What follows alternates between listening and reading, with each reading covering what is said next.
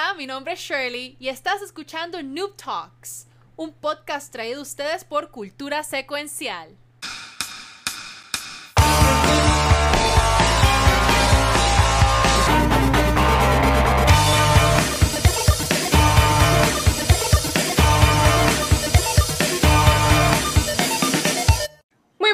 Noches y bienvenidos a otro episodio de Noob Talks, un podcast traído a ustedes por Cultura Secuencial. Mi nombre es Shirley, pero me conocen como Valky. Y con nosotros del equipo de Noob Talks tenemos a... Estoy en mute. Neno. Pixel. ok, ahora. Tan bello, Pixel. No te, te- te escuchamos bien, Pixel. te Hola. escuchamos. Y acá, y acá hay Watcher. Saludos a todo el mundo. Buenas tardes, buenas noches, buenos días. Son donde estés en el mundo, ¿verdad? Y Kiko no está, pero a Kiko le podemos hacer... Espérate, pero, pero a Kiko le podemos en hacer... algún momento. Eh, ¿Dónde Hmm. está? ¿Dónde está el filtro de Kiko? ¿Dónde está Kiko? Oh. sea venida, Chris. Es que no lo encuentro ahora. Ay, en serio. Bueno, me quedó Mikey, mal. tienes, tienes que convertirte en, en Kiko, Mikey. ¿qué vas a Mikey, you have one job. One job, job. La peor, puñequi. No. La peor. No encuentro. No diga, oh, sh- oh, shit. Está bien, cabrón. Mi cara cuando no encuentro el filtro Kiko. ¿Qué clase de meme? Esto es un meme, bien cabrón. Porquería. ¿Alguien le tira screenshot a eso? Por favor, alguien Por favor. le tira screenshot a eso, por favor. Qué tostón. No encuentro. Eso- eso Digo, no- eso es un- Eso es un nugget, ¿verdad? nugget. Eso es un nugget. Eso no es un un nugget. Be Mi imaginación. un nugget. en mi imaginación un tostón, ¿ok? Ustedes, ustedes tienen imaginación. Ustedes pueden imaginarse el tostón. Pues no, pues no, Corillo, perdí el, el filtro de Kiko. Así es que. Ah, el filtro de me Kiko es falta así. Kiko. Este es el filtro de Kiko. Esto, yo soy Kiko, from The Void, ya tú sabes. Este, este por entonces. Míralo ahí. Pues me falta, me falta Kiko, pero, pero no No jodas, Kiko, no jodas, Kiko, bendito. Pues, pero no importa que no esté Kiko, porque lo que importa es que tenemos a nuestra invitada súper especial, Yeah. que la tenemos acá, tenemos a Zuleika, que es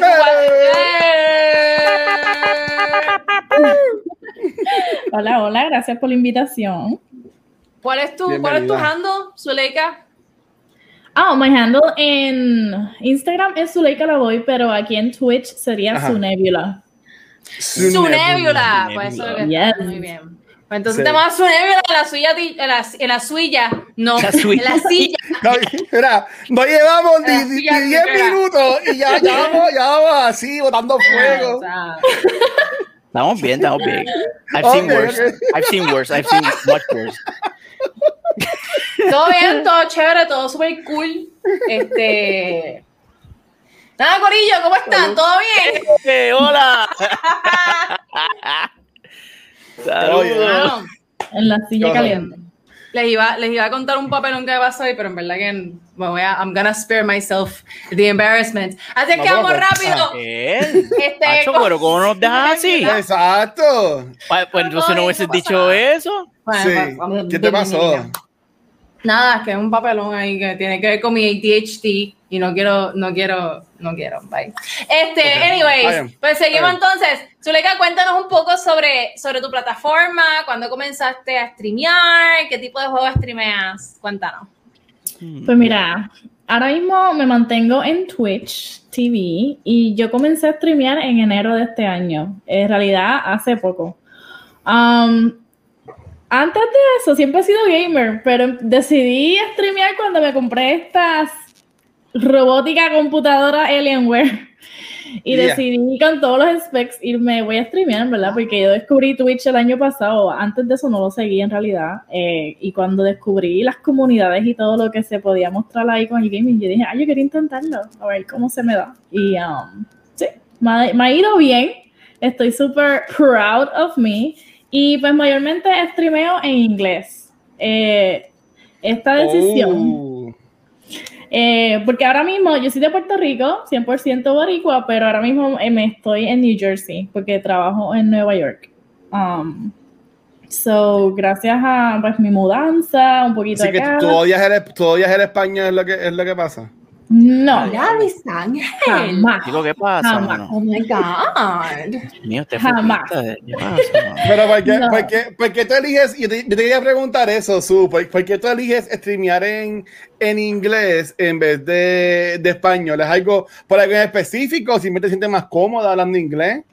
Pues mira, sinceramente me siento cómoda hablando inglés, porque siempre desde, desde pequeña he sido bilingüe. Este, y cuando yo descubrí Twitch fue por, fue por gente que estaba streameando en inglés. En realidad, no vine a descubrir toda la comunidad puertorriqueña luego de la comunidad que había descubierto ya en inglés. So que Ok. eh, esa es una de las razones y porque me fui envolviendo porque estaba siguiendo, yo tengo un, voy, voy a llamarlo amigo, pero él es un actor. No, no, no, confusión, no confusión, estamos libres ¿Qué por tipo, siempre. qué, tipo, qué Ah. tipo de amigo? ¿Qué tipo de amigo es? No, no, es que puede estaba- amistades. Es estaba actor, siguiendo a no este actor, yo estaba siguiendo a este actor y llegué Ajá. a conectar con él en Instagram y vi que él la mayor parte de su tiempo se, se dedica a Twitch, so que ah, gracias a ellos descubrí la plataforma y. decidí streamear inglés porque en realidad he conocido un montón de amistades gracias a la plataforma, es, es grande, o sea, tú puedes encontrar de todo en Twitch, so eso es lo mejor. Um, y Ah. Ajá. vine a descubrir eh, stream- streamers de Puerto Rico que ya conocía con el tiempo y a ustedes que los he estado siguiendo y me ha encantado, en verdad. Tan, tan chula. Ve qué linda. Qué te- chula. Una chica muy, muy Yo- inteligente, muy lista. Pero, Siguiendo la gente tiene que seguir. Bueno, de seguro tú, tú tienes 20 mil preguntas, Mikey, pero de nuevo, o sea, que yo siempre, y ahí me jode la gente, porque yo he dicho aquí miles de veces, que la mayoría de contenido que yo consumo es en inglés. Así que tú puedes decir que tú eres igual que yo. O tú has aprendido también a consumir contenido más en, en español. Pues en realidad cuando me puse a streamear en esta plataforma me di cuenta que exacto, que es un gran, o sea, mayormente la comunidad más grande y donde aparecen más gente es en inglés. So, ya una vez comencé a streamear, empecé a ver el cambio um, y empecé a coger followers súper rápido. Eh, gracias a los followers me puse a improvement a mis likes, RGB likes, me puse a comprarme unos astros para tener los mejores headphones. Y pues poco a poco, así con la comunidad en inglés, en realidad es que me he conectado bastante y ahora mismo tengo amistades en London. Eh, uno de los streamers que Oh, wow. sigo, conozco a su familia entera y todo, es de London. Tengo amistades en Japón, que ya están locos que yo vaya para Japón. Tengo amistades en Francia. O sea, gracias a Twitch he descubierto un montón de amistades. Bueno, a mí me suena que eso tiene mucho más que ver con, con quién tú eres, con tu personalidad. Exacto. Este, y, y no, y la, digo, yo lo he visto tus streams, ahora quiero verlos full obligado. Es más, te voy a seguir ahora mismo porque no te sigo todavía, déjame buscarte por acá. Y ya. Ah, Pero, pero me puedo presumir que debe ser porque, porque no, por tu personalidad y por la persona que tú proyectas y que tú eres mientras streameas. ¿Cuál es tu, cuál es tu técnica de streaming? Cuéntame. No, para nada, yo soy una newbie todavía, pero lo que podría decir es que sí me dedico mucho a dar support. Eso es algo que a mí caracteriza desde que soy pequeña. Yo, a mí me encanta hacer support. En Puerto Rico yo siempre estaba en los cafés locales, porque no podía estar en la franquicia cuando tenemos que su- support a los locales. Uh, Um, yo siempre he dado support y a la comunidad, pues al ver eso, fueron a donde mi stream y mayormente lo que streameo son fir- first person shooters como Call of Duty, Apex, este, Apex. pero ¿Cuál es ese? never, never heard of it. No, no sabes cuál es. Un, un jueguito nuevo, un jueguito nuevo ahí, está empezando ahora. Mira, un, un No. paréntesis. Esta última semana, Apex le ganó a, a, a Fortnite, Call of Duty y League of Legends en, en, en, en ser el juego número uno stream en Twitch. Oh, shit. Y hablando de Apex, mira, Mira es para allá. como, dice Apex tres veces y llega Luis Miguel.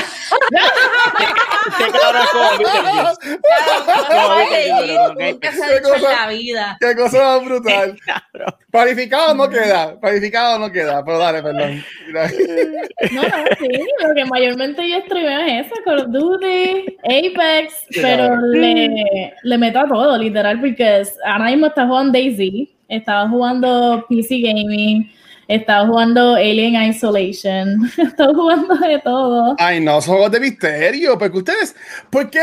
Ok, tú te disfrutas estos juegos de misterio, Su? No, lo hice por la comunidad. Pues que. Diablo. One- take one yo, for no, the team. yo, yo no podría, es que yo no. Yo, No, yo lo sea- intenté, yo lo intenté, pues terminé pálido. O sea, yo terminé pálido muriéndome y no lo quité. No pude, no pude. No, yo me asusto de cualquier cosa. Phasmophobia, aunque no lo creas, me gusta. Mira, y mira esta, mira esta. poco a poco lo he jugado. Oh. No, no, no, no, no, ay, no. Dale para que Watcher no vea a Noob Talks más nunca. Watcher, No, yo antes salí en. Noob Talks, pero me empezó a dar miedo y me quité. Mira, Ay, mira, dale. luces. Mira, así va a estar yo, sí, así. Digo, chamaco.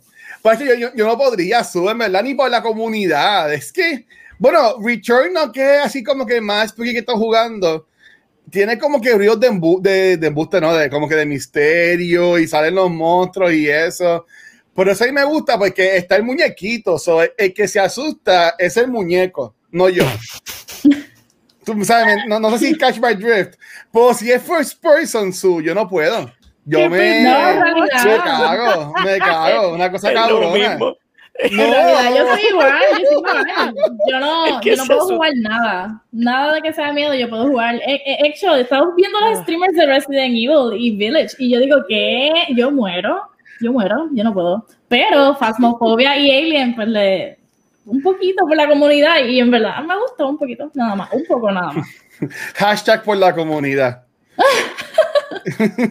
Ahí. tengo- ahí está, ajá. Ah, no, pichea. Pensé que me habían quitado, pensé que me habían quitado el filtro, pero no. Esta es la sí peor, esta es la peor pesadilla de Pixel. Ese sí que a mí me da miedo, bye. Quita, quita, quita. Let it go. Pues parece que va a let it cantar. go, Can't hold it back any. Ok, Oh ya. my god. I wanna be where the people are. Mira, es Pero como, no dice ahí. Dice, el Chavaco dice hashtag la comunidad no se lo merece. Ah, Ah, claro wow. Sí. ¿Qué fue? Está fuerte. Choco de puerco.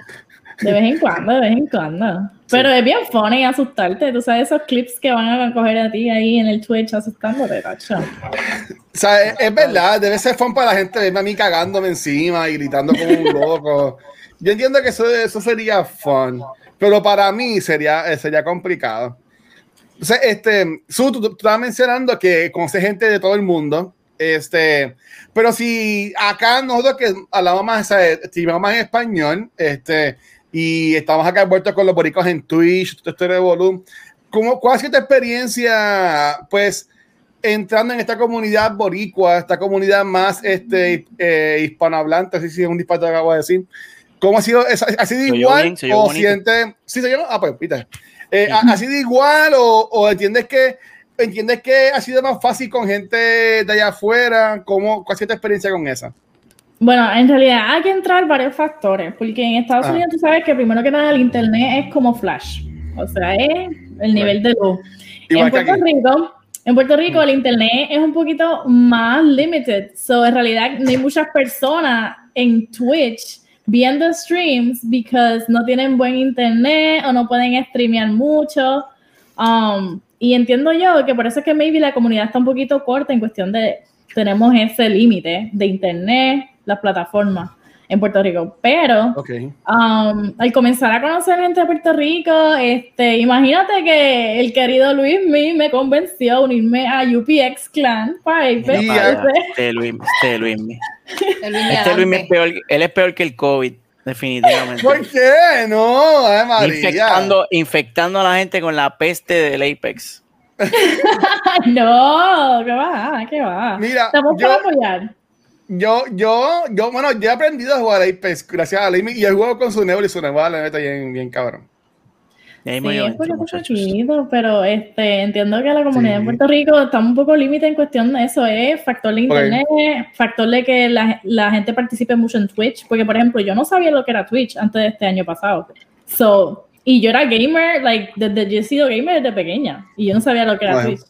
Um, Lo que pasa es que pues, no me mantenía el día en internet. ah, y así yo creo que se debería llevar más las comunidades hacia Puerto Rico para que haya más auge.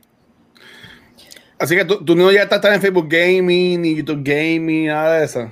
No, para nada. Yo no sabía en cuestión de streamear, sí sabía en cuestión de juego.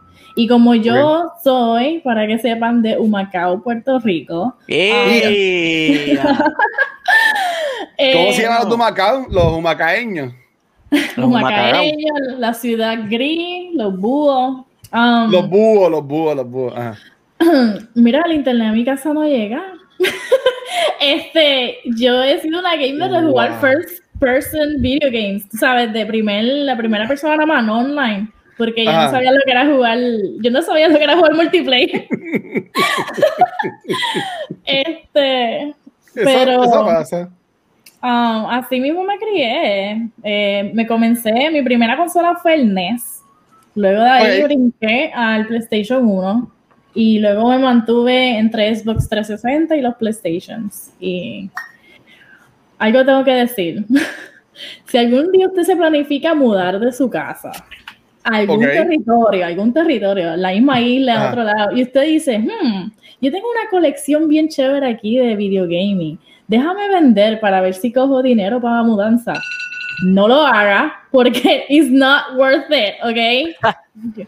Yo, antes de venirme para acá, pensé, no sé, Oh, sé por qué, yo era una coleccionista, so, yo era de las que me reunía en Caguas y en el área metro para intercambiar eh, reliquias. So, por ejemplo, yo coleccionaba el GameCube, estaba nuevo, yo lo usaba en casa eh, este, hace como dos años atrás y tenía todas las colecciones de los videojuegos de Resident Evil.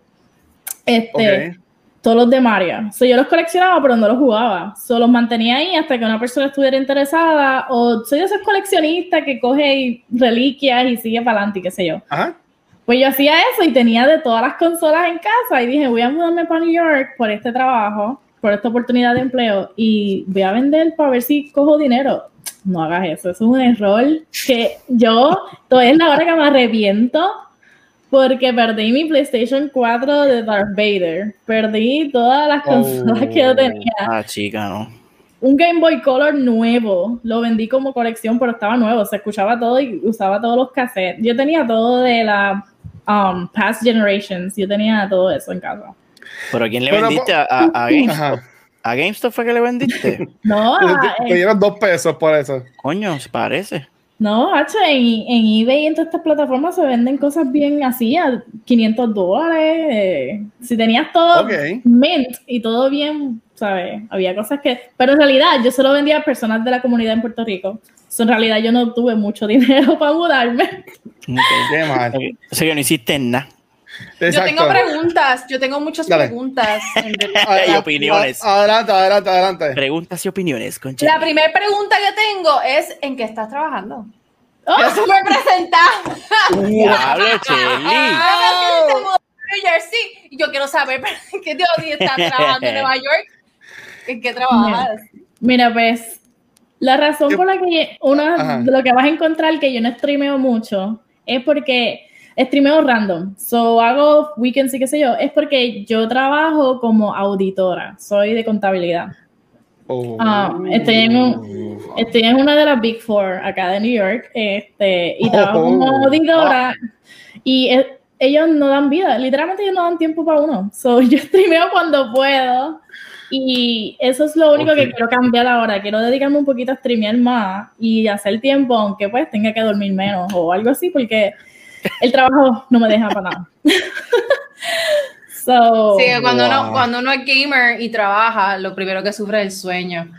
Ah, sí. Exacto. Pero digo, y mientras estás en tus 20, porque una vez cruzas los 30 te jodiste. No, eso sigue más. Hasta la una. No, I'm hasta la una de la mañana tranquilo. Yo, si yo no, si yo no duermo mínimo, mínimo, seis horas, mínimo, porque si duermo cinco horas con 59 minutos, yo no sirvo durante el día. Así es que tienen Yo- que ser las seis horas completas, porque Ah. si no, yo soy igual, exactamente Yo, igual. yo- yo con cinco estoy bien. Yo con cinco puedo bregar. no, no, seis No, horas. Yo soy Mínimo. igual. Si yo no duermo mínimo seis, yo no funciono, yo no sé ni. Pues entonces, la segunda pregunta que tengo para. Uh, que estaba, me, me llama mucho la atención que hayas elegido este streamear para un para una audiencia eh, angloparlante. eh, porque digo, no tiene nada malo. o sea, obvia- obviamente. Ah. Yo preferiría aquí entre nos hacer mis streams y todo mi contenido en inglés eh, simplemente porque yo manejo el inglés. Yo me siento mucho más cómoda hablando ¿Sí? en inglés que en español. Ok. You Sí, speak o sea, a little bit better.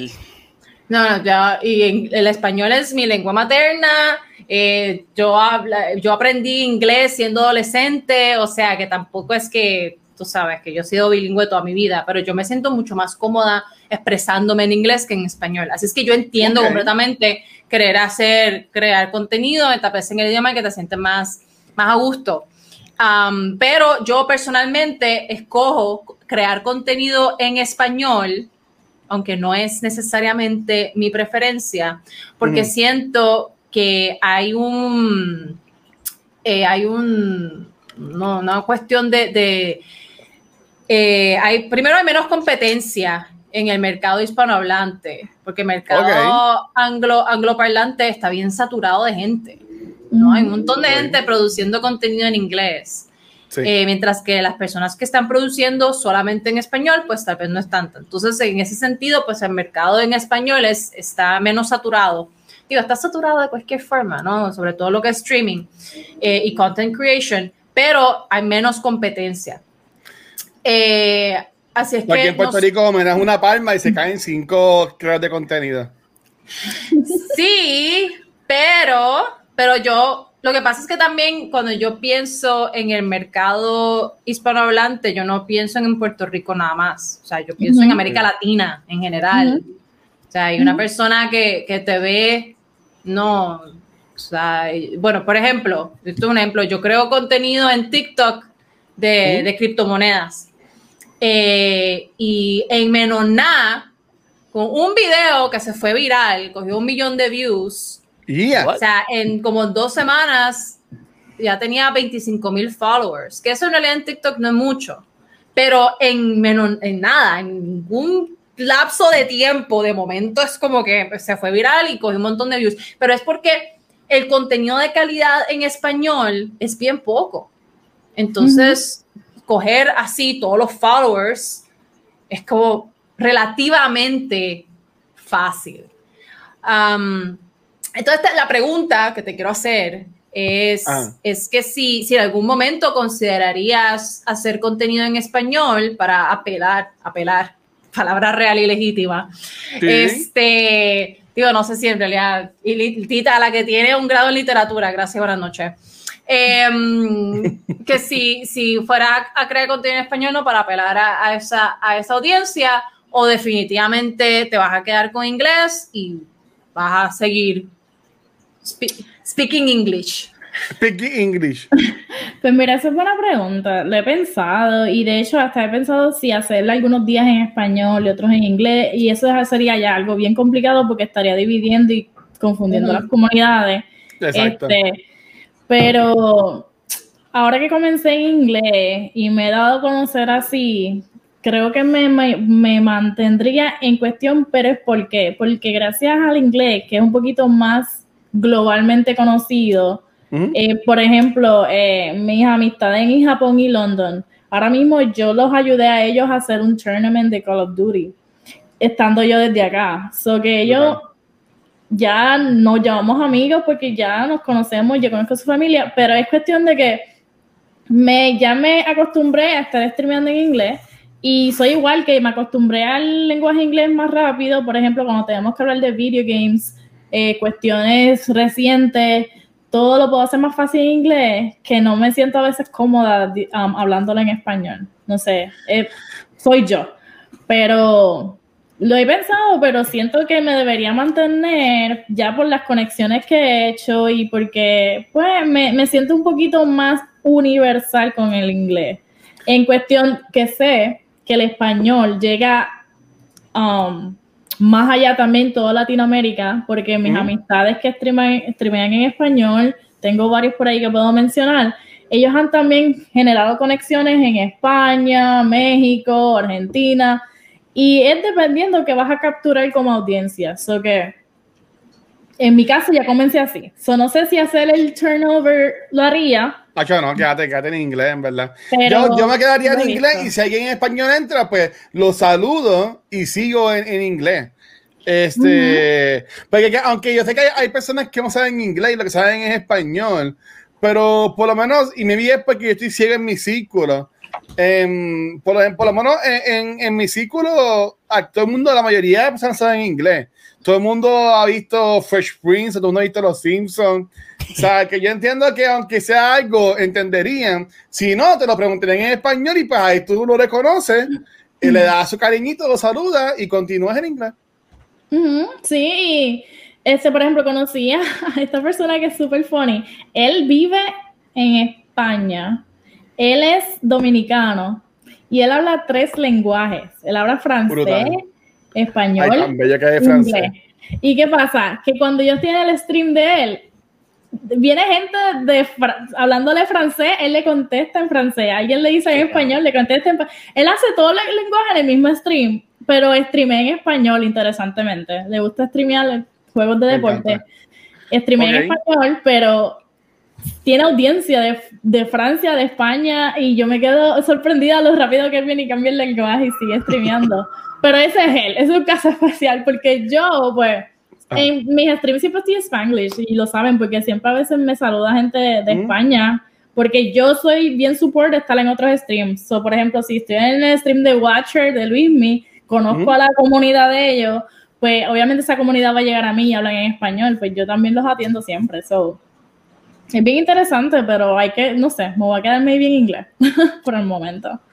Y Awesome. tengo una última pregunta y les prometo que entonces we move on. Pero No, que ya tengo media hora aquí hablando así. Y está cool. tengo la- Yo, yo puedo decir Je m'appelle Luis. Francés. Da. Y ya. Eso es todo. Voulez-vous coucher avec moi No, ok, ya para, para, para, para, para. Ok, ok, ok, ok. Para, ok, ajá. Entonces, Mira. la pregunta, la última pregunta que tengo para Su, y, y es que en realidad, no, o sea, es una, la pregunta. Am, Saludation a Pixel que me recuerda un never proving uncle que siempre está joining. Sí, that's it, that's, yeah. That's right, Nation, Nation, qué rico verte, papi. saludito a Martín. Nation. Un besito. No, Ah, y, también a Luis Nation, a Luis Nation.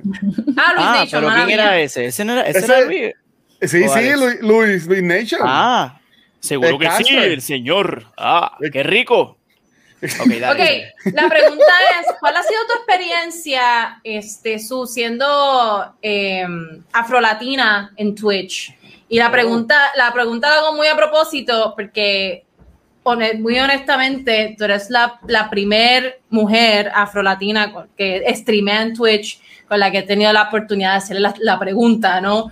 Ah, porque en realidad no, no conozco no conozco así como que, como que a ninguna. Todas las mujeres que conozco que streamean en Twitch, que son latinas, pues son de, no son de, de descendencia este, afrocaribeña, ¿no?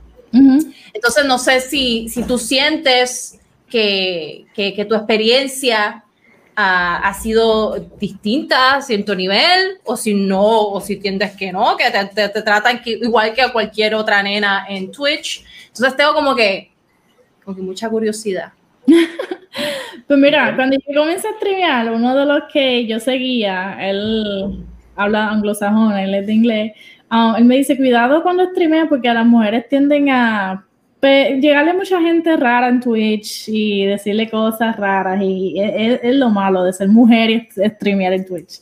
Um, pero yo como afro-latina, eh, lo único bueno es que cuando ellos ven estos rizos y este pelo, rápido está la gente que dice, yo tengo el pelo rizo, yo tengo el afro, esto y lo otro, y como que maybe es parte de lo que le encantan de mi contenido en cuestión de que yo hablo como si nada, eh, siempre estoy sonriendo porque me río de todo. Mm. So que es, es como que un respeto y me han llegado gente que exacto rápido dicen, mira una afro, afrolatina y unas muchachas que he conocido que también son de acá y son afrolatinas, pero es verdad que no he visto muchas afrolatina presente en Twitch, actually. So, sí, es verdad, porque tengo a- a- amigas que streamean, pero no son en descendencia afro. So, es bien interesante porque no me había puesto a pensarlo así, en esa manera.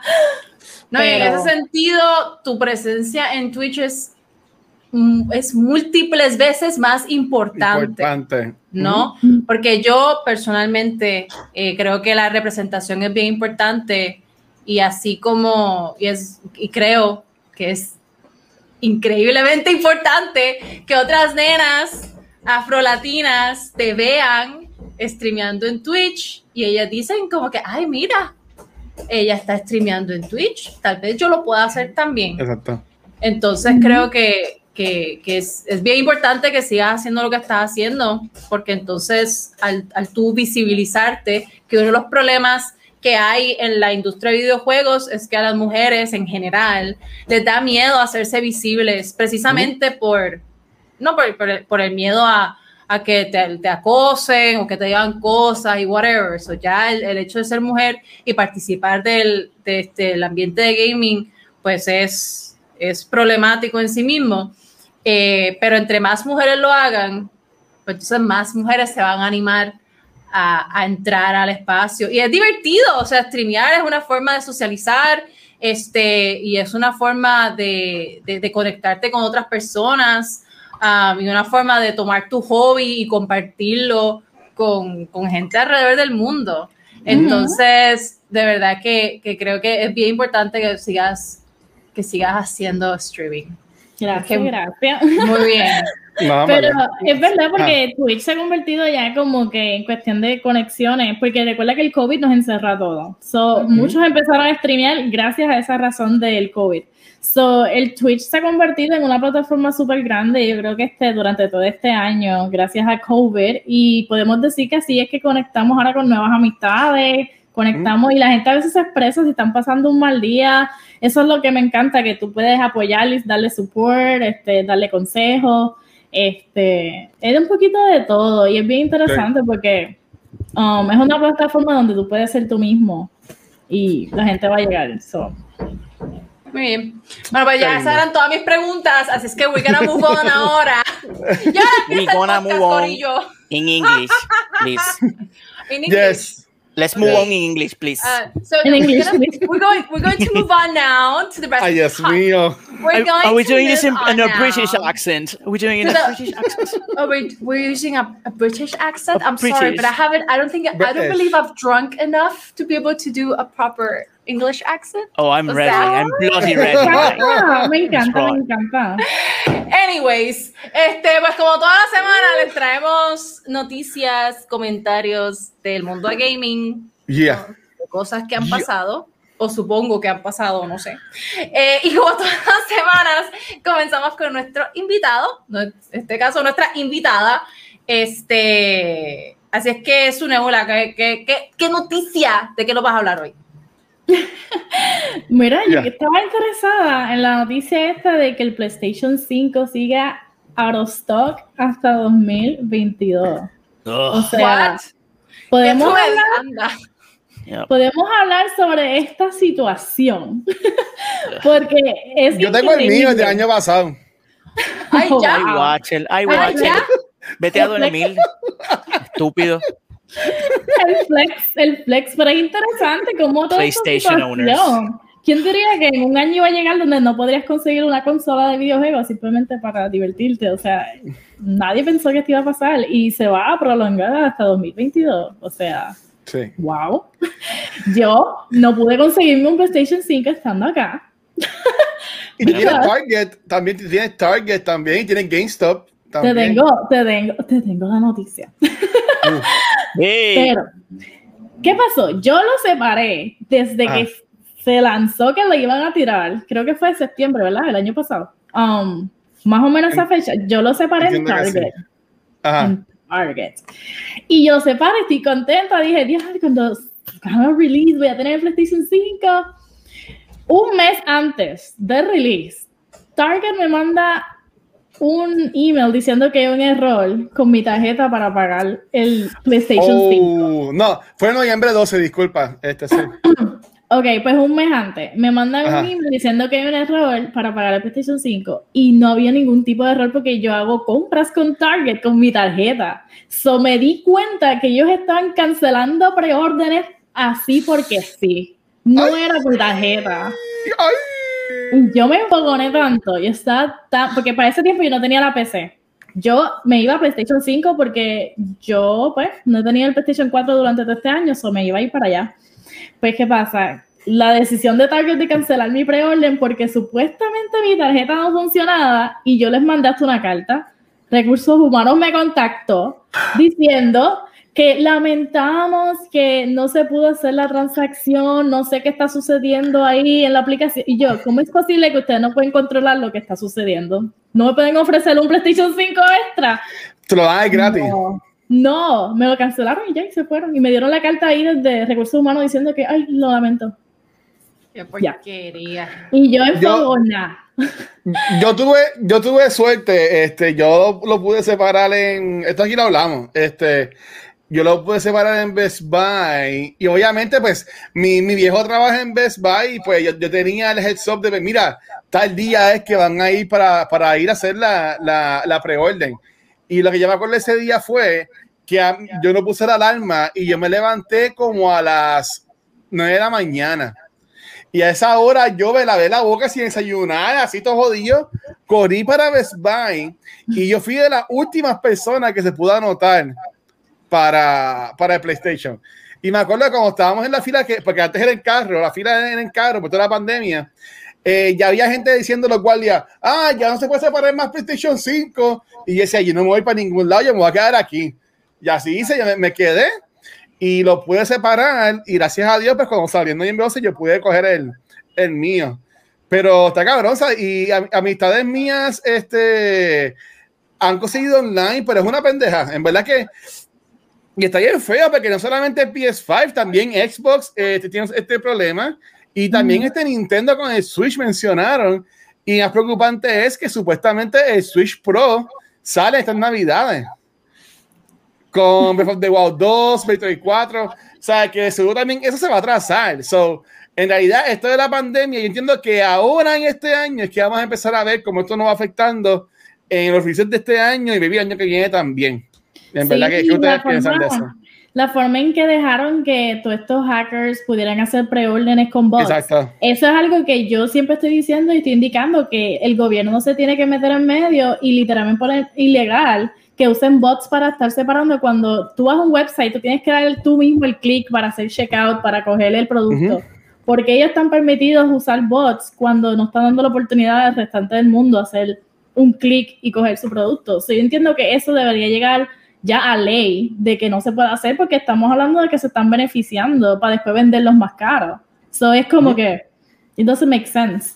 Y gracias a eso, el PlayStation 5 que me lo, me lo quitaron, me compré esta grande PC y he estado pues jugando en PC, pero Eso Que es lo está que- cool.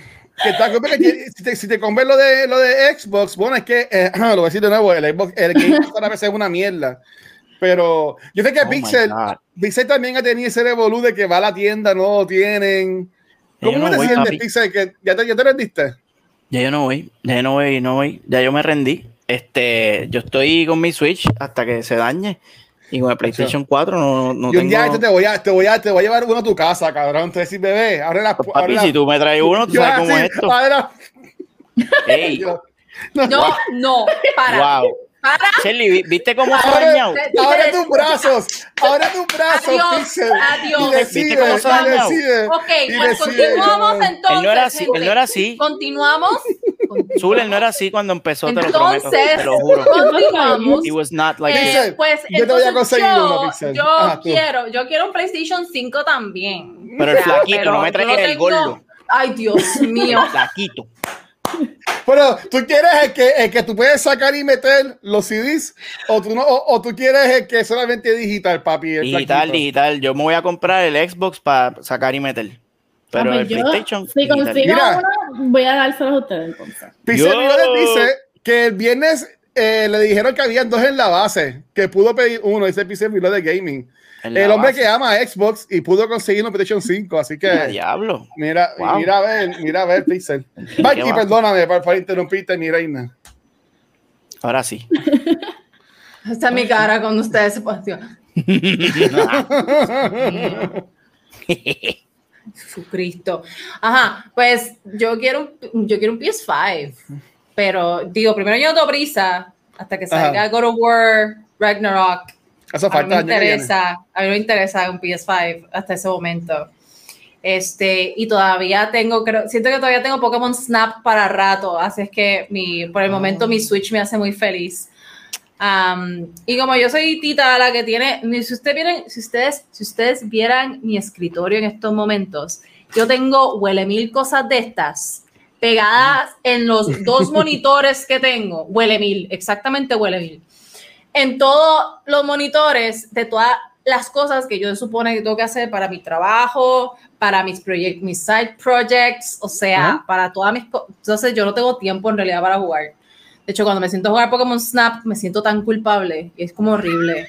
Ay, No bendito, es-. Pero, Tan tú, puedes jugar, tú puedes jugar horrible. Pokémon Snap en el baño, en el carro, acostar en la cama. sobre No, la cuestión, la cuestión es que mi hora de almuerzo, mi hora de almuerzo, Ajá. la hora que se supone que yo use para almorzar, digo, yo trabajo de mi casa, eso es como que, ajá, pero tengo Ajá. tanto que hacer que mi hora de almuerzo yo la uso para jugar Pokémon. se jodió el Oh my almuerzo. God. Yo Mira, aspiro wow. al almuerzo así. Mira, mira el punto que está esto. Dice Luis Nation que se ganó un PS5 en un concurso de Sunkist, pero no lo tenían disponible, así que le dieron una gift card. Qué Oh, porquería. ¿Sabes que ni para ni pa los concursos hay consolas? Esto está cabrón. Yo creo que uno prometen puede demandar. Wow. No puede demandar. Dímelo, Prisma. Qué porquería, mano. Qué cosa cabrón. Bueno, Pues te Ah. voy a conseguir uno, Pixel. Pixel, antes que se acabe el año, yo te voy a conseguir uno. Lo necesito para el- lo de Final Fantasy. Ah, pues yo le 7 consigo una que es ahora. Valky, porque tú le consigues Pixel, yo le consigo Valky. ay, tan bella, Dios Ay, ¿Viste? ay, ya. Se ponen celosas, Watcher. ¿No no puede darse amor aquí porque ella es rápido. ¿Cómo era? ¿Cómo era? La guerra de los sexos. Mira, así, mira, ya. Dios mío, Así está. Se llama solidaridad. Se llama solidaridad. Solidaridad. Se llama envidia. ¿ok? Déjennos ser Mira. felices. Mira, Shelly, ¿y tú de qué quieres hablar el día de hoy, mi amor? Claro, el segway, el segway. Luis Ángel, Luis Ángel poniendo orden. Es como que Yeah, diablo, o ese- sea, se nos va a acabar que el tiempo y no vamos para ahora ya. Es que vamos para ahora Este, casi. Espérate, Es Mira, muy voy a poner ahí bueno, pero. Corillo, yo tengo, tengo algo bien serio que hablarles. Sí, vamos, vamos. Este, y es que ustedes, no sé si, yo, yo espero que hayan escuchado sobre lo que está pasando en Colombia. Sí. Eh, yo, no, yo no soy colombiana, by the way, este, así es que hay gente que diría que yo no tengo, no tengo, eh, no tengo que, nada que estar haciendo hablando, What? hablando sobre el tema, Uno puede hablar del Em, tema. La, la gente es tan pendeja. Perdón, perdón, Baki, perdón. Me voy a pero... poner. Pero por esa razón yo no voy a entrar en detalles que es lo que está pasando. Mi recomendación sería que busquen, si tienen curiosidad no, pues saber exactamente qué es lo que está pasando en Colombia, que busquen este en, en los medios, se pueden encontrar en YouTube y en varios lugares eh, exactamente a qué se deben las manifestaciones que han estado ocurriendo en las últimas semanas. Y, y no sé si ustedes saben, y después que se deben estar preguntando, pero Valky, ¿por qué diablo tú estás hablando de Colombia en Noob Talks, que es sobre videojuegos? Bueno, pues les cuento, por si acaso ustedes no sabían, que Colombia es uno de los países en América Latina que tiene la industria de videojuegos emergente más grande, ¿no? Eh, pero en, en el top están Brasil, Argentina, México, Colombia. Ah, Uruguay entiendo que también está, está, está ahí en, en algún lado en el top. La cuestión es que eh, la violación a los derechos humanos y el sufrimiento que está pasando en Colombia en estos momentos es bien grande. Entonces yo creo que en Puerto Rico, en los últimos años, nosotros no hemos vivido nada que se pueda comparar, pero, pero, am, creo que una buena forma para nosotros empatizar con ellos imaginémonos nosotros las manifestaciones que ocurrieron durante el verano del 19, eh, pidiéndole la renuncia a Ricky, imagínense si mientras estaban pasando esas, esas manifestaciones hubiese salido la policía y hubiese empezado a matar gente. O sea, y, y que hubiesen matado a 20, 30 personas y que hayan quedado completamente impunes. O sea, que no haya habido castigo para nadie por haber matado a esos manifestantes. Así es que en, en Colombia las cosas están bien, no, Es- están bien, no quiero decir que están bien malas, pero ajá. Eh, y, y a mí se me, yo tengo a Colombia reguindada el corazón porque, porque el- ellos, yo tengo mucho tiempo ya investigando lo que es la economía naranja y es la forma en la que, irónicamente, el gobierno colombiano ha hecho, el gobierno e instituciones privadas en Colombia han hecho esfuerzos para precisamente impulsar eh, a las industrias creativas, específicamente a las industrias creativas digitales, las cuales incluye a la industria de videojuegos. Así es que la industria de videojuegos en Colombia, hay muchos videojuegos que son producidos en Colombia, hay videojuegos que son producidos por grandes ah, franquicias, el, bueno, franquicias no, perdón, esa no es la palabra correcta, por grandes eh, casas productoras en Estados Ajá. Unidos, pero que son desarrollados en, en Colombia. Así es que, y hay muchísimo talento colombiano.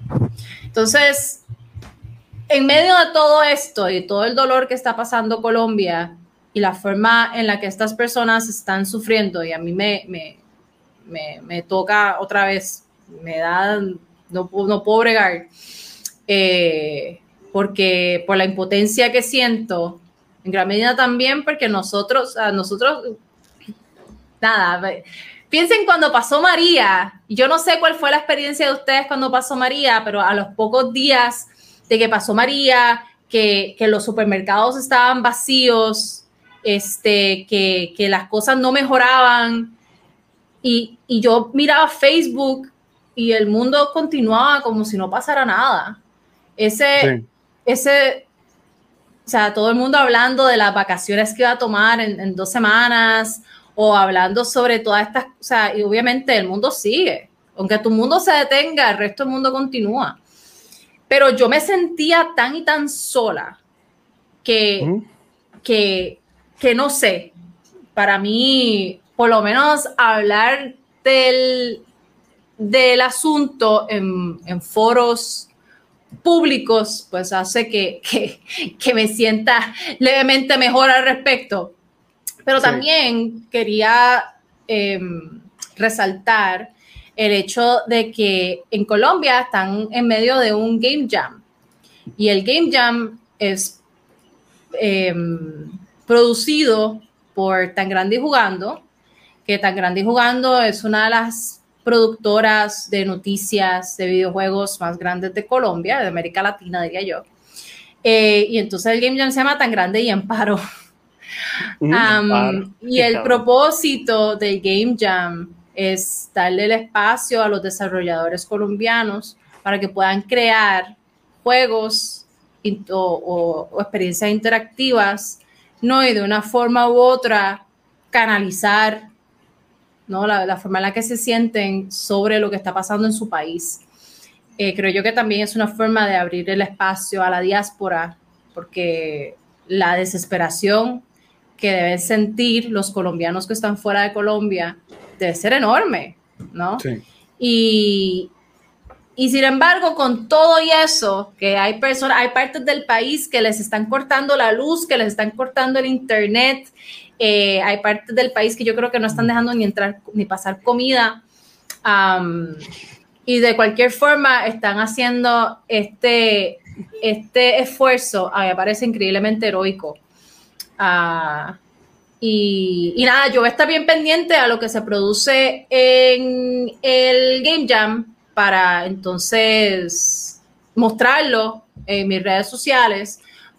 porque no, es, es lo- los videojuegos como medio de comunicación son una herramienta bien poderosa para storytelling y para crear empatía. Y yo he hablado de esto aquí muchas veces ya. Sí. Pero, pero creo que, que hacer un game jam es, es una herramienta bien poderosa y, y de verdad que estoy bien emocionada por ver, digo, tal vez emocionada no sea la palabra correcta, pero es la única que se me ocurre eso, that's, I'm, going with it, um, por ver qué se produce de este, de este game jam. Mande. Va- Valky, eh, por ejemplo, ah, si hay gente de Puerto Rico que quiere participar en, en el Game Jam, ellos no podrían como que submit su, su juego o algo así, o eso solamente son para personas de Colombia. Pues fíjate, no sé, yo, pregun- yo pregunté. Yo ofrecí mi, mi ayuda para el Game Jam y, y la oferta, lo que me dijeron era que pues, podía, si quería eh, mandar un, un, un cuento una, una- o, o- o hacer algo, una experiencia interactiva que lo podía hacer. Usualmente estos Game Jams son públicos, así que cualquier persona se puede unir. Este, pero al mismo tiempo, creo que, que si cualquier otra persona que no sea colombiano o colombiana se fuera a unir a este Game Jam, debería ser como parte de un equipo y ayudar a producir entonces estas experiencias. Ah, porque aquí quien, quien debe tener la batuta y quien debe contar su historia es, es Colombia, ¿no? Ujú. It's, it's their spotlight. Um, yo no quisiera hacer de ninguna forma steal anyone's thunder. Claro, that claro. makes sense. Um, pero yo entiendo que sí, que si fuera a querer colaborar de alguna forma con algún equipo que está participando el Jam, pues lo podría hacer a través de la página de- del itch.io. Ah, Me encanta. y, y yo personalmente creo que, que hacer un game jam para esto es una excelente iniciativa. Ah, aunque soy, aunque yo soy parte de la directiva del PRGDA eh, y la comunidad de, de gaming o de desarrolladores de videojuegos en Puerto Rico ha demostrado, no, el, el último game jam que hicimos presencial fue un éxito. Nosotros fuimos, ¿sí? Ah, sí, este, el año antipasado.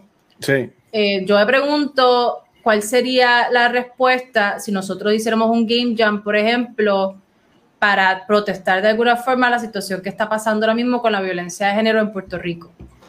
Eh, y es que el ver los videojuegos, la conexión que se hace entre videojuegos y temas tan serios como estos no es inmediata para mucha gente. Diría yo que para la gran mayoría.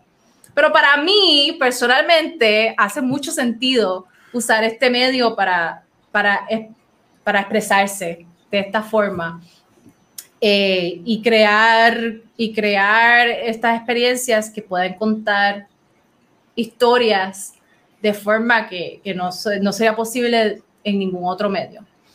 Así es que nada, quería aprovechar mi, mi segmento en el programa de hoy para, para darle visibilidad a esto, eh, a este proyecto y, y que sepan que esto está pasando y que los videojuegos, nada, vamos a ver qué es lo que, qué es lo que se produce del Game Jam y ya lo estaré compartiendo en mis medios sociales. Yo, yo, yo, yo creo que ellos estuvieron en tu podcast, ¿verdad? Los de Tan Grande y Ju- y Jugando.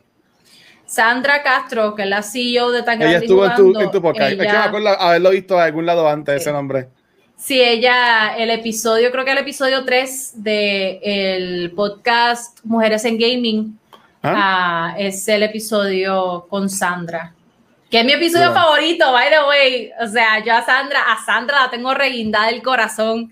Ella es una persona extraordinaria. O sea, no puedo explicarles lo increíble que es Sandra. Y, y yo no sé, yo, no, yo la conocí cuando hicimos el podcast, este, y ella es una persona tan, tan increíble, tan, tan humana, tan, tan nada. Yo solo tengo cosas buenas que decir. De Sandra Castro. Así es que nada, si, si les interesaría escuchar a Sandra y su posición en cuanto a los videojuegos y la política pública, pues el, el- puedo poner el link al, a la entrevista Yo- que le hice. Ah, ah, sí, sí. Este, Y porque ella, ella es una de, la- de las personas que he conocido dentro de la industria de videojuegos, ella es el ser humano más extraordinario que he conocido en la industria, sin, o sea, sin lugar a dudas. Así es que le recomendaría a cualquier persona eh, escuchar el podcast, porque ella también tiene una visión sobre el papel que deben tener los videojuegos y la política pública, la política pública alrededor de la creación de videojuegos, particularmente en América Latina, que, con la cual yo estoy muy de acuerdo, claramente, am, pero también que creo que es muy interesante. Y otra vez, nosotros cuando pensamos en videojuegos, lo primero que nos viene a la mente no va a ser eh, hacer juegos ¿no? de manifestación o, o juegos de protesta, pero creo que, que los videojuegos pueden ser un, una- un medio muy poderoso para hacer No. precisamente eso. Awesome. Me encanta, me encanta. A ver si, aunque faltan cinco días, pero si encuentras que también alguien de acá puede tirar, para tú lo das Che, acá también damos Che en cultura. Este, porque sé que también hay mucha gente de que también puede crear algo y está súper cool. Quería hacer un, un, un paréntesis y mira, tenemos aquí a Prolific um, Dag- Dagaijin. Yes. Uh, he Hello, says that bro. Doesn't understand Spanish but came to support ya. Saludando a su nebula. ¡Ay, So- tan So hey, prolific. Thank you for being here. Yeah, Pro, it's amazing. um, he's from Japan. Um, he's a Oh. gaming creator, and he's amazing. Yeah, thank you, Pro. So, so, hey. Eso, eso, está brutal, Mikey, en verdad. Y entiendo que si algún día la- lo- las encuentro y las quieres traer para acá en Confiesa también, ¿sabes? Eh, la- la- eh, hacemos un asterisco en la ciudad tichera y traemos a estas personas porque entiendo que también tienen palabras buenas para compartir en todo, en todo esto. Pues, Pues eso, eso es todo lo que yo tengo para ustedes hoy, Corillo. Pixel, gracias. Dímelo, Pixel. Pixel. Ay, yo tengo que salir de un tema tan importante como este para hablar de porquería. Y por eso es que yo me odio y me odio mi sección en este programa. Este, pero ahí vamos, ¿no? Ahí vamos, ¿no? Con mi sección Raspando el Pegado Gaming News con el zafacón Pixel. En esta noche No. eh, quiero traerle a ustedes más noticias este, dañinas para la sociedad. En este caso, ¿quiénes están jugando Resident Evil Village? ¿Quién está? Al- Alce, alce la mano, alce la mano. Aquí todos, aquí todos están jugando Resident Evil. Y en el chat, chat, ¿quiénes están jugando Resident Evil? Levanten las manos en ese chat. Está- Vamos a ver ese chat, ¿cómo mira, está ese chat? Dice Reloaded, dice que él. Ok, Yo lo he visto, yo lo he visto streameándolo, sí, sí. ok. ¿Tú Este, estás jugando, Pixel? ¿Tú estás jugando? no, no, pero lo voy a jugar, lo voy a jugar. Está, está en Uh. agenda. Está en agenda porque, by the way, el primer juego que yo streameé fue Resident Evil 7. Oh, Right, Wow. sí, ese fue. Y, y por cierto, lo streameé porque me, da- porque me cago. Y el, el streamearlo, que es lo que yo siempre te he dicho, Watcher, Ajá. streamearlo te da un, un falso sentimiento de safety. Ay, Dios Porque, mío. porque tú sientes que hay alguien contigo y no Ok. estás completamente solo. So, cuando yo fui y empecé a jugar Resident Evil, yo no quería streamear. Yo quería jugar Resident Evil, pero streameé para minimizar el impacto caguístico que me ocasionan esos juegos de Satanás. Pues eh, en esta ocasión, la noticia bochinchera raspando el pegado que les traigo en esta noche Ajá. es que este juego Resident Evil, a pesar de que está bien duro y está bien pegado y todo el mundo lo está jugando y todo el mundo está gozando, pero mucha gente no sabe que detrás de este juego hay un- una candela y un bochinche bien grande. Para los que ya van a- bastante adelante en el juego, yo pues no sé porque no lo he jugado, pero aquí mismo me voy a poner. Pues, ajá, este, más o menos para la, para, Este cabrón. Este cabrón me hace moverme, maldita sea.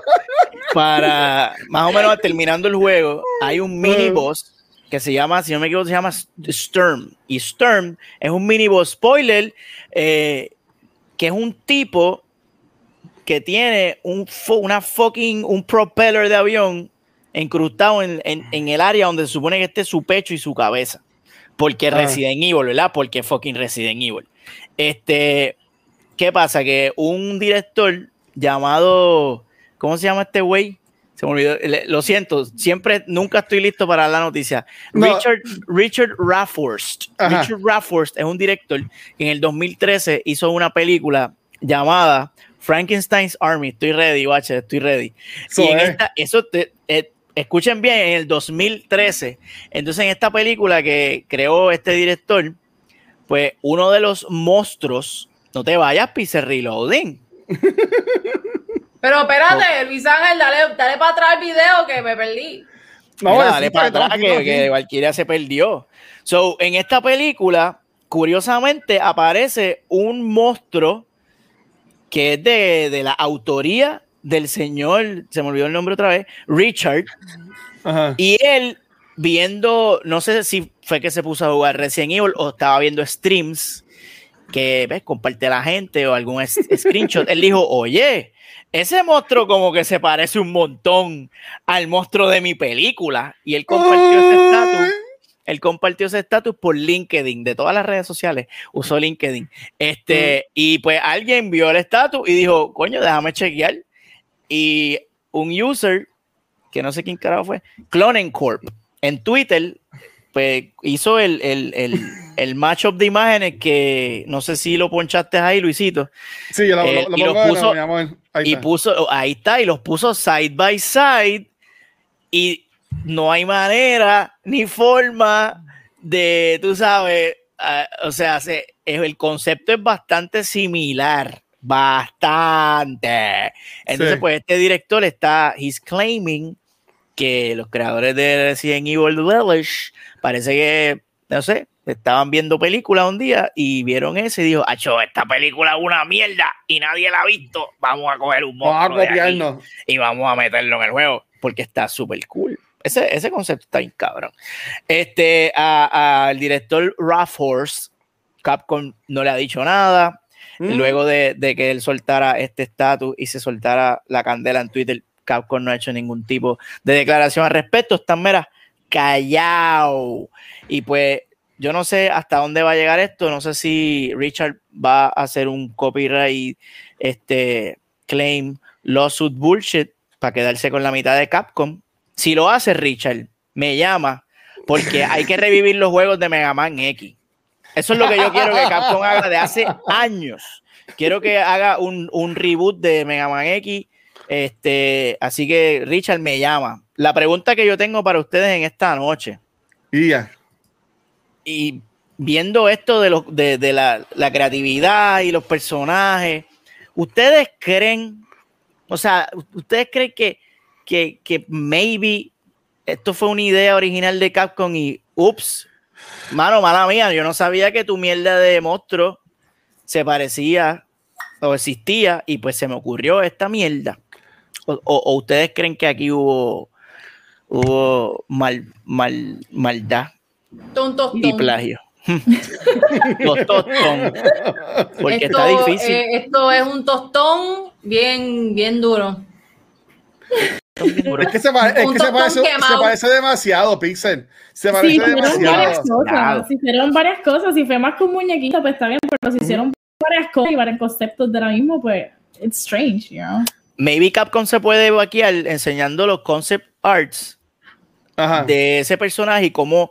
Porque todo, todo esto tiene uno- unos bocetos y un concept art donde tú ves el proceso creativo del artista, del character designer, hasta que llega al, al- al final. So maybe con eso ellos pues, pueden mostrar, mira, estos, estos concepts se empezaron a trabajar en tal Uy. fecha, mira cómo fue evolucionando el carácter y orgánicamente llegamos aquí. Ah, you know, eh, yo no sé en corte cómo, cómo Richard puede probar que, que una- se puede defender. ¿Tú que sabes, tú que sabes de arte, mi rey. Este, por ejemplo, el, el que hizo esos characters en la película, al él tener esos characters en la película, son de él. Cualquier similitud que haya después se están copiando o eso cualquier persona puede y hacer un character igual. Pues tú te puedes inspirar en un personaje y hacer tu versión de un personaje y eso está completamente aceptable.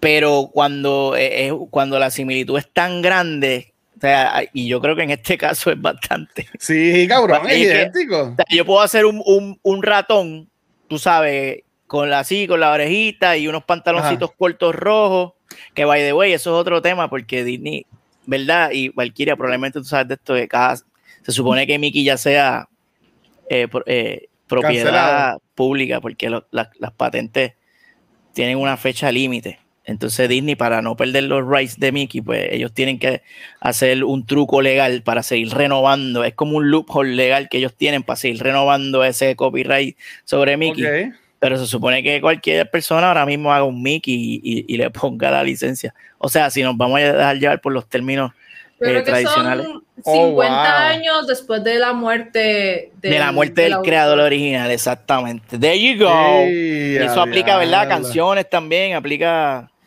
Sí, por Ah. eso es que puedes usar la música de Mozart y qué sé yo, y no tienes que pagarle royalties a nadie. There you go. The more you know. The more you know. The more Nice. you know. Pero. Un centro papelón. Ajá. Mira, pregunta, toilet, pre- ok. pregunta chamaco si a Valkyrie todavía le queda papel del que compró cuando salió el COVID. Yo creo que le Me queda. quedan dos o tres rollos. Tres nada más. Y tremendo rollo tiene Gascon ahí, papá. Buena, Oh. I saw what you tremendo. did there. I saw what you did there. Es que siendo papelón. Estoy, estoy aquí Ay, papelón, celebrando el papelón, papelón. papelón. Fue por papelón, realmente, fue por el rollo. Pero verdad se parece, se, parece un montón, Pixar. Yo, yo Pues sí, entiendo que corillo. sí.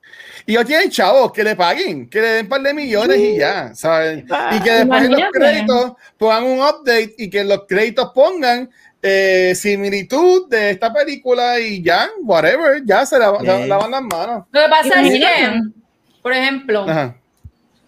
lo que pasa es que, por ejemplo, si tú vas a hacer una película de vampiros y tú haces un vampiro y el vampiro es bien parecido al Nosferatu que dibujaron hace 200 años atrás, pues no one cares, porque es un vampiro. Y los vampiros tienen ya no ciertas características, igual que un hombre lobo. O sea, nadie, no one holds the rights para un hombre lobo. O sea, tú puedes hacer literalmente un hombre lobo idéntico al que sale, whatever, en Twilight. Twilight. Ajá, right. no sé, ajá, whatever. Y no one's gonna care porque es un hombre lobo. La cuestión es que este monstruo en particular es un monstruo que tiene características bien específicas. Yep. O sea, Yep. bien específicas. De la hélice de un avión, qué sé yo, en la chola o en el pecho, no, I don't even know. Um, un motor de un avión, o sea, es como que, loco, loco. You There you know, go. Es, es, es, algo demasiado específico, no es una cara- no es un monstruo como que común, no es como la criatura de Frankenstein que está no representada de 700 formas diferentes, pero todos son iguales por alguna razón, siempre es verde y le ponen los jodidos los jodidos tinguis en el en el cuello. Eh, o como los vikingos tienen su sombrero con, con cuernos y los vikingos nunca usaron esa vaina, pero de cualquier forma, no, nadie, no es como que está el pana este eh, Wagner, bueno, es que whatever, Wagner se murió hace como 100 años atrás, o who cares, no, menos, como 120 años atrás. El punto es que el monstruo es demasiado específico y es demasiado parecido. So, Exacto. Eh, imagínate que hicieran un Baby Yoda en un videojuego que no sea de Star Wars Oh. y pues lo llamen, I don't know, Loro, something Baby like that. Yoda. Obvious- Llamen Gru- y tú te como quedas hay- como que, it's Baby Yoda, Star Wars, hello. Casco está jodido, papá. They fucked, they fucked up, man. Van a tener que tirar un DLC y cambiar el propeller por un abanico de pedestal. De estos que diga Lasco. Y pedirle permiso a Lasco. Y que sea un abanico pedestal con los yo tengo uno de esos aquí. Da, viste. Y que eche fresco. No va a ser tan menacing como un propeller de puede avión, ser. pero. No lo voy a mostrar, está ahí. Señalo, Plot va twist. que sea ese abanico pedestal, nieta. No, no. Plot twist, un Transformer. Ah. Volando. Luis Ángel, no te, no te oigo, Luis Ángel. ¿Estás mute este? Este está mute. Yo lo que, está bien, yo lo que dije, yo, yo lo que dije fue Gru- que se llama Grugo en vez de Grogu. Fue lo que dije. Oh, Te hubieses that's quedado en mute, amigo. ¿Verdad? Sí, en verdad, mira, ponlo en mute. Es que como estoy, estoy- estoy tomándome hielo que me queda, pues se suena mucho en el paso y lo pongo, Ah, lo pongo en mute. Lo pongo en How mute. considerate of you. ¿Viste? Pero, pero nada, mira, para yo pasar con, con lo que yo voy a traer de tema y eso va a atar a lo que vamos a hablar en el mini after que tenemos después. Mini. Este, no sé si ustedes han visto que PlayStation el año pasado, este, la, la gente que creó Little Big Planet, esos así, hicieron un juego que se llama Dreams. Ujú. Y Dreams estaba bien cabrón que tú podías crear este, videojuegos en Dreams. Y es algo sumamente espectacular, mind blowing, algo súper cabroncísimo. Pues, eh, mira, salió, salió de Mute a fracasar. Así que se va a llamar mi autobiografía. Pixel Y el show de esta noche, de Mute Sí. a fracasar. Mute Talk se puede poner. Sí, Mute Talks. Mira, pero entonces lo que, lo que yo vengo a hablar es que Nintendo, eh, ¿sabe que Nintendo siempre sacan cosas cool? Ellos sacaron ahora un juego que se llama, lo tenemos aquí,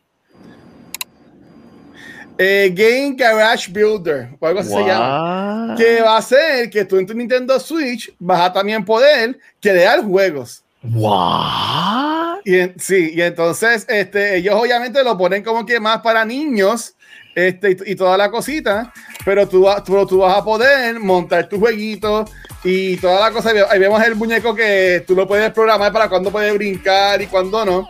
So, yo entiendo que eso es súper cool, porque obviamente Maybe Dreams está muy complejo para, para nenes más pequeñitos, pero yo entiendo que esto está bien cabrón para tú impulsar la creatividad de los niños. Obviamente, este adultos también van a jugar estos juegos para crear el mundo como la gente que juega Mario Maker y todo eso. Este, mira, dice aquí dice que esa programación él la usa en, el- en donde él trabaja. Ah, pues cool. Este, pero, Eso es lo que hace, eso es lo que hace Pixel Reload. eso, maybe, eso, jugando, a Mario, jugando a Mario todo el tiempo. Tremendo. So, verdad, a, a ustedes les pompea esto de que cualquier persona puede programar un juego. Esto lo estaba hablando ahorita también Shirley con lo del Game Jam.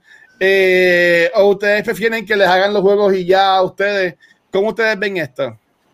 Mira, y algo que quiero decir, que algo interesante que vi, una opinión de alguien fue que esto le está dando Ah. entonces la libertad a Nintendo de coger ideas de gente creando esos juegos para poder crear sus productos y ellos no puedan hacer, ay, me robaste mi copyright o me robaste Exacto. mi idea. Le están dando una gran ventana a que mm, creators que tengan mucha creatividad en dentro del gaming hagan unos juegos buenos ahí y de momento Nintendo, ah, that's mine, you know, voy a hacer un videojuego de eso. So, Could. It's-. También- Eso también puede atar a eso. Este, Parky y el Pixel, ¿qué piensan de, de esto de que crear, crear videojuegos en herramientas como Mario Maker, que puedes crear las tablas, en juegos como Dreams y ahora en este juego para Nintendo Switch? Parky. Bueno, Ah. Yo tengo opiniones sobre esto.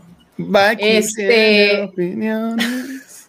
Yep. Todavía estoy esperando mi jingle. No Coño, Parky todavía. tienes como 72. Este, ningún- ningún. Pues mira, Ah, yo tengo mi, mi opinión al respecto, it's twofold. La primera parte de mi opinión es que, que yo creo que esto es muy bueno, porque este tipo de estrategias em, o este tipo de, de- de experiencias, ¿no?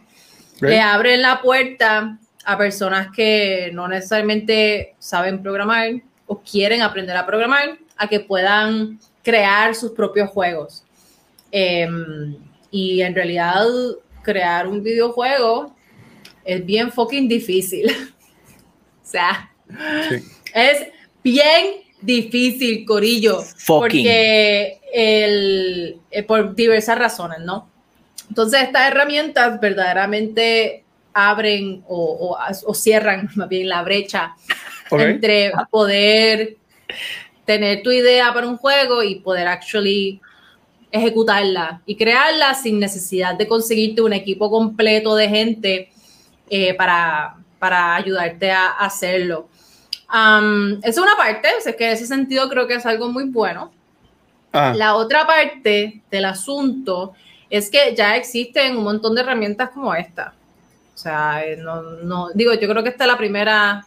No sé si, si Game Maker, de Mario Game Maker está para el Switch. Yo presumo que sí. Pero, Sí, hay un juego Super Mario Maker 2. pues, presu- pues muy bien. Pues entonces no es como que es la primer, la primer, eh, primer juego de, este, de esta índole que sale para el Switch. Y existen muchas plataformas o muchos programas como este para, para PC particularmente, ¿no? Está Game Maker Studio 2, por ejemplo, que no es gratis, tienes que pagar por él, pero es relativamente fácil de usar. Está algo como Scratch, um, que es un poco más complejo que esto, pero de cualquier forma. Eh, Unity tiene Bolt, que es parecido a esto también. Um, pero obviamente no, el, usar este tipo de, de, herramientas para crear la programación detrás del juego, pues le quita versatilidad, porque there's just so many things you can do con esto versus Sí. programarlo propiamente. De cualquier forma, creo que es algo positivo.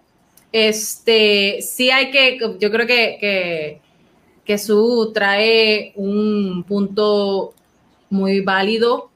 O sea, que la persona, digo, esto está hecho para niños, pero de cualquier forma, si una persona que, que quiere crear videojuegos tiene una idea, debe, le- debe leer del small print Sí. eh, para ver cuánto derecho tiene Nintendo sobre lo que tú creas en esta plataforma. ¿Mm? Um, porque you never know who could be watching. En, Este, en Dreams hay, hay juegos de, de, de, de, de Sonic completo. De gente haciéndolo, ¿sabes? Que está cool. Ujú. Sí, no, y como te digo, o sea, yo, yo creo que en general es algo muy positivo, pero sí, sí, si, si eres una persona que, que quiere desarrollar juegos y hacer desarrollo de videojuegos, eh, su carrera, um, y tienes una idea y la quieres pro- y quieres hacer un prototipo, porque este, este tipo de software es excelente para hacer prototipos y tú poder probar si las mecánicas que tienes en mente o el, o el diseño de nivel que tienes en mente verdaderamente funciona. Am, pero te debe leer la- las letras pequeñas para asegurarte, ¿no? Verdaderamente cuál es la potestad que tiene Nintendo o qué tanto derecho tú le estás dando a Nintendo sobre lo que estás creando en la plataforma. Ah, digo, y, y muchas veces los miedos que pueden haber alrededor de eso son infundados. O sea, en, ¿Mm? en general, la, la mayor parte del tiempo me atrevería a decir que las compañías en realidad les, no les importa lo que tú haces o dejas de hacer. O si no, hay compañías como Snapchat, por ejemplo, que tiene todo un programa para sus creadores.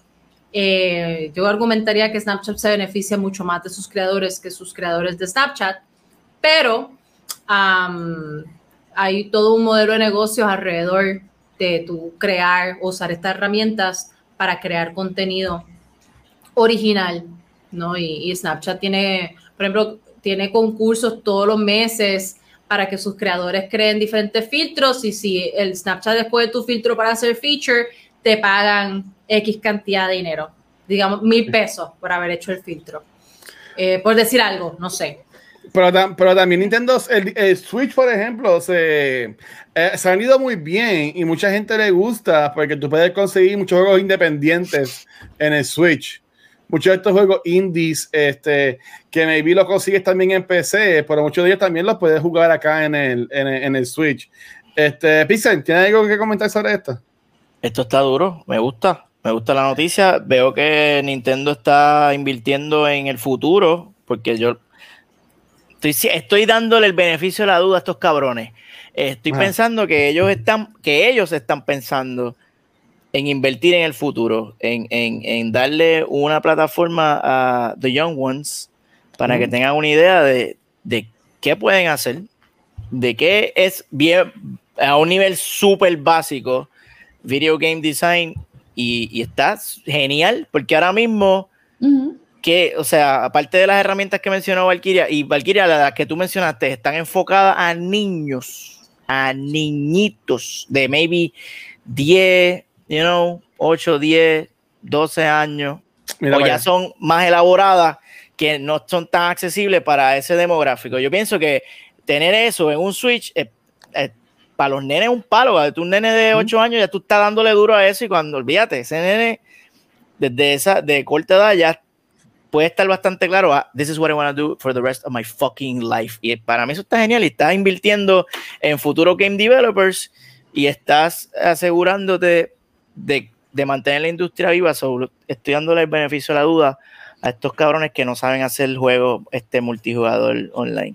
Sí, yo diría Sí. Que, que en ese sentido el, el Switch es una buena plataforma para esto porque es más accesible para niños más pequeños que tal vez Game Maker Studio en una PC.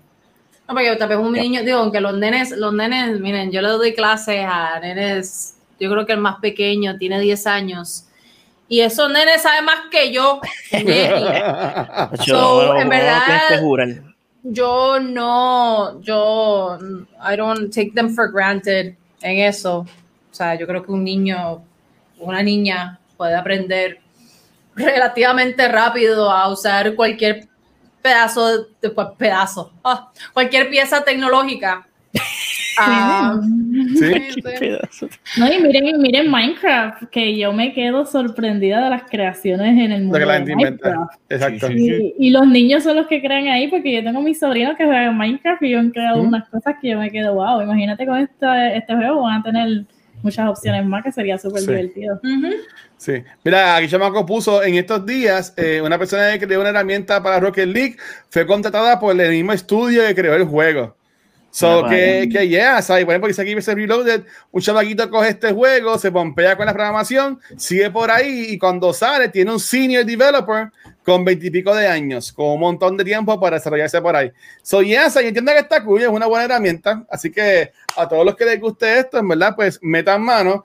Y, y aquí va a salir la pregunta, la así de ahora que vayan pensando, para que Uy. para el show es, ¿qué tipo de juego ustedes crearían en estas herramientas como eh, eh, Game Builder Garage y juegos como Dreams de PlayStation? What? Así Can que, you repeat the question, please? ¿qué tipo, ¿qué tipo de juegos tú crearías? Si crearías un shooter, crearías Ah. Oh. un adventure game, crearías un, Oh, un, un side scroller, un arcade game o, o lo que sea. Pues ahí, pues eso lo vamos a hablar en el after show ya imito. Pero antes de irnos, nuevamente, gracias a todo el mundo acá estaba en el chat, eh, Baitivo Chamaco, Vice Reload y para la gente más. Gracias por estar por ahí. También gracias a, ¿cómo se llamaba el muchacho? A Prolific. También, thank you for passing through and being here. Thank and you, uh, giving a shout out to, to su nebula. Eh, mira, dice aquí Chamaco, yo crearía un Gozo Tsushima, pero bien hecho. Ay, María. Wow. Ay, Wow. María. Ah, la tiradera. Ay, María. Wow. Ay, La tiradera. María. El Sí. supuesto juego del año de Luismi, de, de, Eso de, es- de Pixel. Eso, fue la eso me plataforma. huele a, a un micro shit, me huele eso. Esa fue la plataforma que usó Resident Evil Village. Mm, Yeah, awesome, awesome, awesome. So, so yeah, uh, pero antes de irnos, este, Su, eh, nuevamente gracias por estar con nosotros, por soportarnos por una hora y media. Este, ¿dónde la gente te puede conseguir y de nuevo qué tipo de contenido tú creas? Aprovecha y pluguea todo lo que tú quieras pluguear. Pues mira, me pueden conseguir en todas mis redes como Zuleika la Voy, because that's my name, pero en Twitch soy Su Nebula. Um, y Creo que lo que utilizo es Instagram, Twitter y Twitch. That's it. Ahí me pueden conseguir en esas tres um, aplicaciones. Y nada, gracias por la invitación, ¿verdad? Que ustedes son los mejores. Me encanta, me encanta, me Oh. encanta. Oh, Esto es súper bueno. Yo tengo un marketing y business administration mind, so siempre me encanta participar en todo esto. Me oh, shit. awesome. Pues Su, me da un millón de, un millón de gracias suya, espero que la hayas pasado bien y que, y que se repita pronto. Entonces, eh, Valky, la señora vikinga de Noob Talks, con, los- Señorita para usted. con la señorita Wow. vikinga. ¿Dónde te podemos conseguir, corazón? Tuvo un anillo en mi mano, ¿no? ¿Verdad que no? Señorita. Y ya. Gracias. Este, a mí me consiguen como Valkyria XR en todos mis medios sociales, menos en TikTok. En TikTok soy Crypto Valky. Oh, yes. Este, y, ¿y qué? Y, y ya. Entonces, eso de mis medios Mañana. sociales, yo todavía no entiendo por qué la gente me quiere seguir, pero sure, si me quieren seguir, me pueden seguir ahí. Lo otro que pueden seguir es al PRGDA, Puerto Rico Game Developers Association, um, porque toda la semana, los miércoles, estoy haciendo el PRGDA. Oh my God, espérate. What? Oh my God. El PRGDA Live Videocast. Este, mañana vamos a tener al corillo de Gladius, ¿ok? Este, Durísimo. a Yamil Medina. Yamil Medina es una de mis personas favoritas en la industria de videojuegos en Puerto Rico. Este, vamos a tener a, que es el Chief eh, Creative Officer de Gladius, también es, bueno, no sé si todavía está, pero presumo que sí. Él es el, el, el lead de animación en Gladius también. Este, el, program manager o el program director, el program director de, de animación en Atlantic. Eh, vamos a tener a Nicole, Nicole Betancourt también es bien cool. Este, ella la Business Development Director en Gladius y ella es como que la que se encarga de todo el, el business side de las cuestiones. Y vamos a tener a Yaneli Barros, que es una productora um, súper talentosa en, en, la industria aquí en Puerto Rico. Entonces mañana voy a tener el gran privilegio de conversar con, ay, bueno, Oh, de conversar con ellos, con ellas y él. Y él. Este, y, y nada, y vamos a hablar sobre Gladius y lo que están haciendo y lo que, y, y- y qué sé yo, qué más vamos a estar hablando. Bueno, de, co- de- de cosas, nada, van a tener que sintonizar para enterarse. Eh, Oye, ¿Y dónde ¿y se, puede, dónde se puede sintonizar? Ah, por Facebook, en la página de Facebook de Pure GDA, que si no la siguen, están en nada. Este, y en la página de Twitch de Pure GDA, que es twitch.tv slash Pure GDA. Y síganos, pues ya tenemos, yo creo que ya tenemos 100, 100 subscribers, followers, Yeah. o como sea que se llamen. So, sigan, síganos, por ello. Oye, dímelo, Pixel. hola. Ahí me consiguen en Twitter bajo Nelman Song, donde escribo cosas incoherentes. Y en Instagram bajo Megapixel 13, donde quiero que vayas para que me des follow y veas mis dibujitos, porque eh, that's my, that's my shit, you know?